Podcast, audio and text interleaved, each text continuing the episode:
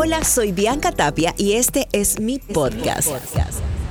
Abro este espacio para compartir contigo información útil de temas sobre tendencias digitales, crecimiento personal, emprendimiento, hasta entretenimiento. Sí, de todo un poco. Una revista auditiva que te mantendrá actualizado y con contenido para compartir a quien le sea útil. Bienvenidos, esta soy yo, Bianca Bianca Tapia. Bianca Tapia. ¿Qué tal amigos? ¿Cómo están? Bienvenidos a mi podcast. Este es el episodio número 7, pero es el primero del 2020 y espero que haya empezado ese 2020 como tiene que ser, lleno de buena energía, buena motivación y por supuesto mucha asertividad en cada cosa que se propongan para este nuevo año que ya hace días empezó. Y hablando de nuevo año, como ven en mis redes sociales, no sé si me siguen, si no me siguen, pues los invito a todos aquellos que me están escuchando a seguirme en mi cuenta de Instagram, arroba. Ahí colgué un flyer en donde coloqué los episodios que voy a estar lanzando este mes de enero 2020 para que vayan teniendo como una idea hay algunos episodios obviamente que van a ser solamente de mi autoría y solamente presentados por mi persona, pero hay otros episodios que sí voy a tener invitados que más adelante en el mismo podcast se van a enterar quiénes serán estos invitados. Por ahora les puedo adelantar los temas, así que espero que les haya gustado. Recuerden que la idea de este podcast de Bianca Tapia pues es transmitirles a ustedes información útil, variada, que puedan utilizarlo en el día a día y también puedan compartir por supuesto, además de informar, también entretener. Y hablando de entretener, este tema del día de hoy eh, va muy enfocado en la parte de entretenimiento. Y es que hace unos, bueno, digamos hace algunos años, eh, tuve unas cápsulas, pero más bien por Instagram, llamadas B-News, que eran bytes de noticias de entretenimiento. A la gente le gustaba muchísimo. Pero yo como comunicadora también he evolucionado. Todos me relacionan con música, conciertos, artistas, entrevistas. Pero también yo tenía las ganas de comunicar más cosas. Entonces por eso traté de hacer este podcast lo más variado posible de temas porque obviamente uno va evolucionando también y asimismo el contenido que compartes. Pero eso no es excepción para que yo no haya incluido algo de entretenimiento, de farándula, que es lo que también a mí me gusta hablar y también informar, que es lo más importante. Así que el tema de hoy es acerca de los ganadores de los Golden Globes, lo que vimos, lo que dio de qué hablar, eh, las predicciones que se tienen para toda esta temporada de premiaciones eh, y también vamos a hablar acerca de los premios Oscar 2020 porque se van a estar entregando el próximo mes de febrero. Y ustedes, como son mis seguidores, los B-Newers, que son los que pues estaban siempre ahí pendientes de toda la información, los videos que grababa acerca de B-News, los stories, las noticias que siempre colgaba en mis stories en Instagram, pues tienen espacio también dentro de este podcast. Así que, por supuesto, vamos a empezar. Y vamos a empezar hablando acerca de los ganadores de los Golden Globes 2020. No sé si han tenido la oportunidad de ver eh, las películas nominadas, o sea, hay un millón de nominaciones, pero vamos a hablar de las más importantes. La película que se llevó el premio eh, a la película ganadora de los Golden Globe 1917 eh, muchas personas, obviamente, quizás, no sé si a ustedes les pasó, por lo menos yo vi The Joker y vi Los dos papas, pero no vi 1917. Y es que esta película también es una de las favoritas para los premios Oscar y que ganó como mejor película en los Golden Globes de este año. Como es costumbre, aquellas películas que fueron premiadas en los Globos de Oro muy probablemente resulten ganadoras en los premios Oscar, por lo que 1917 de San Méndez apunta a ser una de las películas acreedoras a más de una estatuilla dorada. Así que imagínense. Otra de las películas que también estuvo ahí nominada en los Globos de Oro fue Once Upon a Time in Hollywood, que podría llegar a ser una de las más grandes triunfadoras en la velada del próximo 9 de febrero en los premios Oscar. Esto según el portal de internet us.as.com. Ahora bien, los ganadores, eh, esto en base a, a, la mejor película. Obviamente, de Joker, pues a mí me pareció una adaptación eh, de los que recordamos el Guasón desde nuestra niñez, con películas diversas, pues una adaptación muy realista al mundo en que se vive ahorita mismo y cómo el The Joker, que es este personaje, se incluye en los problemas actuales de la sociedad y cómo su personalidad va cambiando a raíz de todos sus trastornos refleja mucho la parte de salud mental, que es un tema que a nivel global en esta época se está, está muy de moda. Entonces creo que, que cayó como anillo al dedo esta adaptación de The Joker y obviamente pues estuvo nominada como mejor película y también estuvo nominada Los dos papas, entre otras películas, pero la de Los dos papas la vi hace una semana en Netflix y me pareció una película tipo biografía muy valiosa, llena de historia, llena de acontecimientos, muestran la otra parte del Papa que no conocíamos. Y bueno, para aquellos que nos están escuchando en otros países, en otras latitudes, en Panamá el Papa estuvo, ya está cumpliendo casi un año de haber estado en Panamá. Y para aquellos que pudimos verlo de cerca, eh, era muy impresionante, ¿no? Obviamente por ser un papa latino, nos conectamos mucho y además que es un papa que tiene una personalidad tan marcada y creo que que es el papa adecuado para estos tiempos. Así que es interesantísima la historia de cómo él llegó a ser papa. Y bueno, si no lo han podido ver, no les voy a decir más porque tienen que verla para poder entonces tener una película favorita en los premios Oscar. Así que quizás también se apunte como nominada. Ahora bien, en los Golden Globes y en los premios Oscar, lo que se habla es de las plataformas digitales. Han tenido gran realce. Es más, tuvieron muchísimas nominaciones, pero no se ganaron, obviamente, pues la mayoría de premios que estaban nominados. Entonces, ahí también dicen que sí, hubo muchas nominaciones para todas las nuevas producciones cinematográficas lanzadas al mercado por Netflix, pero no se llevaron los galardones. Otra de las otro, otro de los premios eh, muy comentados que ya creo que todos sabíamos que él se podía ganar premio a mejor actor de drama fue Joaquín Phoenix que hizo El Guasón. Obviamente lo hemos visto en varias películas y creo que esta interpretación, este papel, fue el que le concedió este premio muy, muy bien ganado.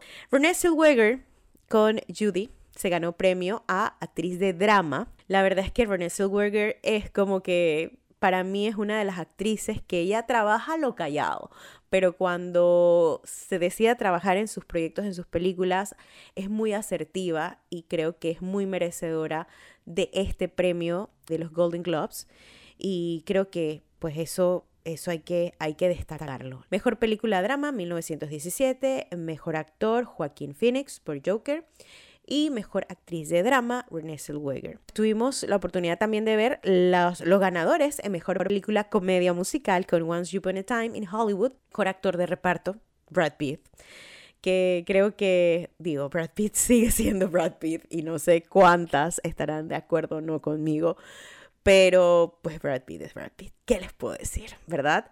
Mejor miniserie o película para televisión, Chernobyl. Pero hablando un poco acerca de los Golden Globes, esta es una premiación que va a, ¿cómo les puedo decir? Es la premiación más grande después de los Oscar que se entrega a la industria del cine, además de que es un preámbulo a lo que se puede o más bien se podría llevarse, quienes podrían llevarse los premios en los Oscar 2020. Y es que las nominaciones a los premios Oscar las vamos a conocer el próximo lunes 13 de, de enero para poder ver la premiación el 9 de febrero. Así que ustedes ahí vayan agendando para que no se les pase la fecha. La verdad es que los Golden Globes a muchos nos agarraron de sorpresa no estamos como tan pendientes, muchas veces no es la primera semana del año, sino más bien pues la segunda, pero bueno, ya se celebraron, se dieron a conocer los ganadores y ya la gente está sacando como quien dice sus predicciones en base a esto. Así que pues ya saben aquellas personas que son amantes del mundo del cine que la próxima entrega, la número 92 de los premios Oscar, será el próximo 9 de febrero. Y obviamente hay muchas personas que ya pronostican, por ejemplo, si hablamos no solo de películas norteamericanas, la cinta española Dolor y Gloria de Pedro Almodóvar fue seleccionada por la Academia de Hollywood como semifinalista para competir por el, por el Oscar a la mejor película internacional y también a la mejor banda sonora original. Imagínense que como dato curioso se trata de la única película hispanohablante que consigue superar el corte que el que la Academia preselecciona a 10 candidatas, entre un total de 91 aspirantes extranjeras que competirán por lograr la nominación definitiva, informó la organización en un comunicado. Las nominaciones, pues como saben, se anunciarán el 13 de enero, toca esperar un poco. La premiación va a ser el 9 de febrero en Los Ángeles, en el Teatro Dolby. Y pues Dolor y Gloria, otra de las películas que está ahí apuntándose a ver si gana los premios Oscar. Y es que Almodóvar ya tiene dos premios Oscar, Todo sobre mi madre de 1999, que muchos la vimos, y también Hable con ella del 2002. Así que, pues vamos a ver ellos. Esta película, Dolor y Gloria, de Pedro Almodóvar, consiguió dos nominaciones a los Globos de Oro. Así que vamos a ver cómo si queda dentro de las nominadas para los premios Oscar 2020. Es así como pues damos este resumen de todo lo que aconteció tanto en los Golden Globes como lo que puede venir en el Oscar 2020. Así que espero que les haya gustado esto a los Viewers, a aquellos que les gusta que les dé toda esa información, nutrirles ahí de información, datitos interesantes acerca pues de premiaciones, que esta temporada es la temporada de premiaciones, de red carpets y, demás. Por otro lado, les cuento algo muy interesante y es que si vistes mi flyer que está en mi Instagram, en mi feed de arroba soy coloqué los temas de este mes de enero y como me encanta compartir información con ustedes, pues vamos a buscar el flyer para darles a conocer, si no han tenido la oportunidad de leerlo, cuáles son los temas para este mes de enero 2020. Hoy obviamente abrimos con los Golden Globes y el Oscar 2020. El 9 de enero en Panamá es muy es de duelo nacional y es muy importante en la historia de Panamá porque es la lucha que se tuvo porque la bandera panameña entrara a la zona norteamericana, o sea, a la zona del canal en Panamá que estaba regida por los norteamericanos. Si algún historiador me escucha, creo que me va a matar. No soy historiadora, soy comunicadora, pero se luchó y esta lucha la hicieron estudiantes del Instituto Nacional, porque nuestra bandera estuviera en territorio norteamericano, lo que se conocía como la zona del canal, áreas revertidas, cuando los norteamericanos obviamente estaban al mando de toda esta área que tiene que ver con el perímetro de la zona del canal y obviamente los panameños no podíamos entrar a esta área. Teníamos restricción de entrada y para eso iba a tener un invitado muy especial, no les voy a decir de quién se trata, porque él siempre me ha nutrido y ha sido, ¿cómo decir?, una guía para mí en en la parte histórica de nuestro país desde muy chica.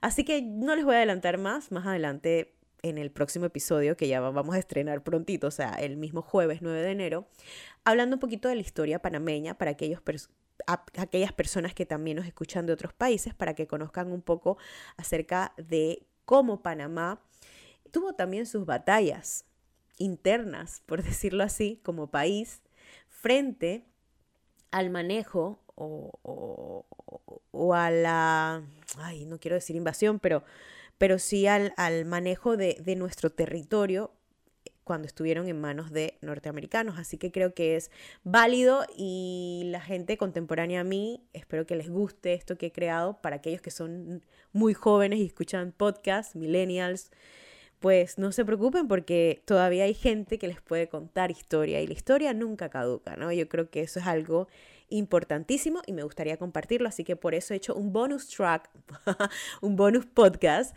de la historia panameña el 9 de enero. El 14 vamos a tener crecimiento personal. ¿Eres de los que siempre está pendiente de qué hacen los demás? Bueno, eso va a ser el 14. El 21 de enero vamos a entrar en un tema que me apasiona, que es la cultura. Y vamos a hablar acerca de mi top 5 o top 5 de recomendaciones de museos en Panamá que puedas visitar.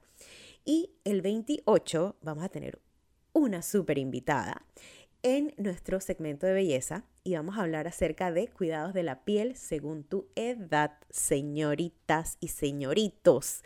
Porque les cuento que no es lo mismo una piel casi de 40 años a una piel de los 20. Así que esas cositas vamos a estar hablando, y menos de los 13 años. ¿eh? Así que vamos a estar hablando eso con una especialista eh, y ahí le haré las preguntas. Así que si ustedes tienen preguntas acerca de estos temas, háganlas en ese mismo flyer, ahí abajo en comentarios en mi Instagram, para que yo pueda responderlas cuando grabe los podcasts. Así que ya lo saben. Bueno, con esto me despido de todos ustedes. Síganme en las redes, en Instagram, arroba en este podcast. Si te gustó este contenido, si lo quieres compartir, compártelo, transmítelo a otra gente. Dale eh, compartir en tus redes sociales, en los stories de Instagram. Yo, pues mencióname, colócame ahí, arroba soy y también lo voy a compartir. Gracias por escucharme. Y nos escuchamos el próximo podcast, el 9 de enero, el episodio número 8. Has escuchado un episodio más de Bianca Tapia. Sé eco de esta comunidad, compártelo y obtén más contenido en arroba soy Bianca Tapia en Instagram, Facebook y Twitter. Gracias por ser parte de este podcast y escuchar. Utilidad para la vida.